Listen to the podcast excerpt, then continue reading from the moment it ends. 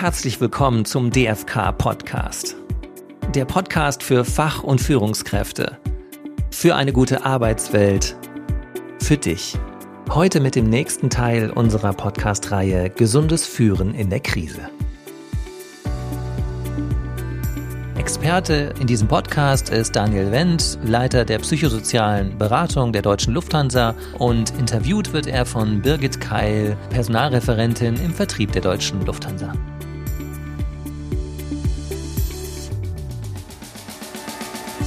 Hallo Daniel, ich grüße dich. Hallo Birgit.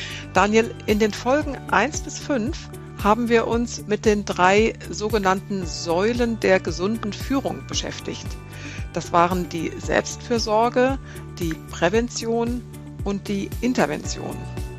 Und die jetzt weiteren. Folgen sollen nun eher gezielt auf einzelne Aspekte dieser drei Themenblöcke eingehen, die auch von unserer Zuhörerschaft an uns herangetragen wurden. Und heute wollen wir einen Aspekt aus der Säule Selbstfürsorge näher betrachten und zwar das Thema der inneren Antreiber. Ne, Führungskräfte müssen ja gerade jetzt in den schwierigen Zeiten so viele Dinge auf einmal erledigen und jeder hat dabei ja auch den Anspruch an sich selbst, alles immer so gut wie möglich hinzukriegen und oft wird dabei jedoch über die eigenen Grenzen hinweggegangen und Zeit für die eigene Regeneration wegpriorisiert.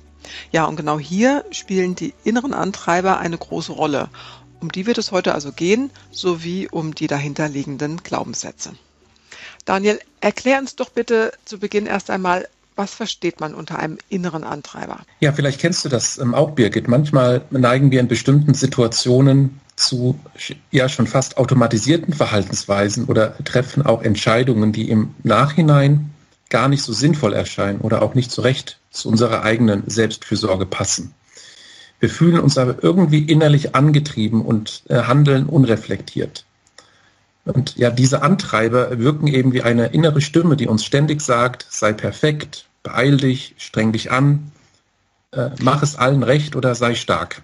Woher kommt das denn? Was steckt da dahinter? Ja, gute Frage, Birgit. Dahinter stecken oft ja die sogenannten Glaubenssätze. Ja, das sind verinnerlichte Lebensregeln, innere Erwartungshaltung an uns selbst, wie wir etwas zu tun haben oder wie wir sein sollten.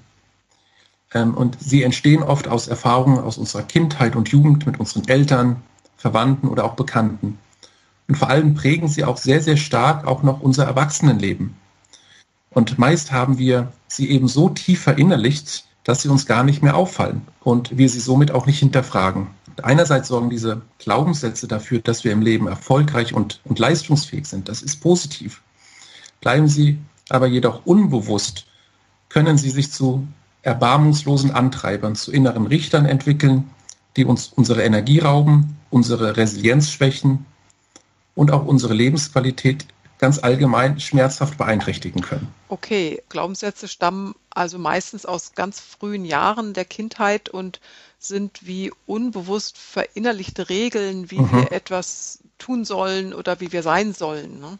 Genau. Und daraus können dann innere Antreiber entstehen die einem dann heute ganz schön den Weg versperren können ne? und dazu mhm. führen können, dass man nicht gut für sich selbst sorgt. Welche Sätze sind denn typische Antreiber? Gib uns doch mal ein paar Beispiele. Ja, gerne. Ich greife jetzt einfach mal, ähm, Birgit, die drei folgenden Antreiber heraus, äh, die besonders für Führungskräfte, denke ich, relevant sein könnten. Ähm, vielleicht findet sich ja der eine oder auch die andere Zuhörerin darin wieder. Sie lauten, erstens sei perfekt, dann sei stark und der dritte ist, streng dich an. Äh, der Antreiber sei perfekt äh, zum Beispiel ist, ist wirklich weit verbreitet und verlangt äh, von uns, von mir selbst ununterbrochen Perfektionismus und äh, Vollkommenheit äh, von mir selbst, aber eben auch von anderen. Ich gehe dann eben sehr hart mit mir oder anderen ins Gericht, wenn etwas nicht zu 100 Prozent gelingt. Und äh, der dahinterliegende Glaubenssatz, der, der sagt mir ständig, ich darf keine Fehler machen, ich muss noch besser werden oder wenn ich Fehler mache, bin ich als Person, als Mensch nicht mehr gut genug, bin weniger wert. Ja. Und äh, bei dem Antreiber sei stark ist zum Beispiel das Motto, jetzt bloß kein Weichei sein. Man will sich keine Blöße geben, keine Gefühle zulassen. Und die zugrunde liegende innere Überzeugung könnte sein, dass man eben keine Schwäche zeigen äh, oder auch keine Hilfe in Anspruch nehmen darf. Und äh, gerade im Bereich Selbstfürsorge kann der Antreiber sei stark langfristig wirklich zu einer Selbstausbeute der eigenen Ressourcen führen. Und ähm, bei dem Antreiber äh, streng dich an, zählt im Endeffekt nur Leistung, Fleiß und auch das Resultat, das Ergebnis. Man hat Angst, sich gehen zu lassen, Dinge einfach mal zu genießen. Meine innere Stimme sagt mir dann, ich muss mich noch mehr bemühen oder ich muss es schaffen, ich muss mich zusammenreißen. Und in der, ja, in der Extremform äh, gönnen sich äh, Menschen mit diesem Antreiber kaum mehr Erholung oder auch Entspannungsphasen, weil sie ständig durch diesen Antreiber unter Strom gesetzt werden. Also wenn ich jetzt mal bei mir überlege, ähm, ich bin sehr stark geprägt von dem Satz, erst die Arbeit, dann das Vergnügen. Und das macht mir auch heute oft noch Stress, weil ja. ich halt den Anspruch habe, erst alles zu erledigen, bevor ich mich ausruhen darf. Ne, da es aber eigentlich immer etwas zu erledigen gibt, würde ich eigentlich nie zum Ausruhen kommen. Und genau das macht mir oft Stress. Ja, klar. Wie findet man denn seine eigenen inneren Antreiber überhaupt heraus? Und wenn man sie dann kennt, wie geht man mit ihnen um?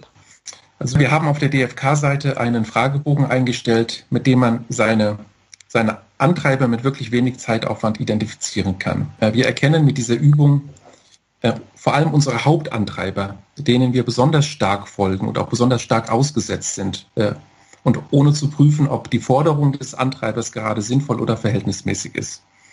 Sich also über die eigenen Antreiber bewusst zu werden, äh, Birgit, ist der erste Schritt, ja. Und als nächstes können wir uns dann überlegen, in welchen Situationen uns dieser Antreiber zu welchem Handeln verleitet. Äh, wenn wir sehen, dass der Antreiber in bestimmten Situationen eben nicht hilfreich gewesen ist, zum Beispiel, äh, weil er uns in eine Erschöpfung führt äh, oder zu einem zwischenmenschlichen Konflikt geführt hat, sollten wir die dahinterliegenden Glaubenssätze in sogenannte Erlaubnissätze umwandeln. Aha, wie kann ich mir das denn vorstellen? Ja, also wenn ich jetzt zum Beispiel von dem Glaubenssatz, ich darf keine Fehler machen, getrieben werde, könnte ein Erlaubnissatz lauten, ich gebe mein Bestes, das muss reichen. Oder ich darf auch Fehler machen und aus ihnen lernen, ohne gleich ein Versager zu sein. Ähm, den Glaubenssatz, ich muss stark sein, äh, ich darf keine Schwäche zeigen, kann ich durch folgenden Erlaubnissatz, durch folgendes äh, Gegenargument entkräftigen. Ich darf auch mal schwach sein, es ist in Ordnung, anderen zu vertrauen. Menschen äh, mit dem streng dich an Antreiber dürfen sich auch mal die Erlaubnis geben, äh, auch mal ohne schlechtes Gewissen Dinge zu tun, die ihnen gut tun, die ihnen Freude bereiten. Das klingt in der Theorie eigentlich ganz einfach. Ich kann mir aber vorstellen, dass es in der Praxis gar nicht so einfach ist, sich von diesen innerlich so fest verankerten Glaubenssätzen loszulösen, indem ich mir jetzt einfach einen neuen Erlaubnissatz vorsage. Womit könnte denn diese Umformulierung noch weiter unterstützt werden? Ja, also es kann ähm, auf jeden Fall ähm, helfen, sich diese neu erlernten Erlaubnissätze äh, tatsächlich aufzuschreiben, auch wenn das erstmal ähm, ungewohnt klingt, sie innerlich äh, oder auch laut auszusprechen. Zum Beispiel, indem man da vielleicht auch ein kleines Ritual draus macht. Oder irgendwo aufzuhängen, wo man sie gut im Blick hat. Äh, wichtig ist auch solche Situationen äh, zu berücksichtigen, die diese alten Glaubenssätze normalerweise automatisch auslösen und sich dann ganz bewusst in diesen Situationen diese neuen Erlaubnissätze aufzusagen. Es kann auch helfen, sich von Vertrauenspersonen immer mal wieder daran erinnern zu lassen, wenn ich von einem alten Glaubenssatz unreflektiert angetrieben werde. Damit entkräftigen wir Schritt für Schritt die alten Überzeugungen und auch die alten Antreiber. Und wie lange dauert das dann, bis sich so ein neuer Erlaubnissatz dauerhaft verankert hat?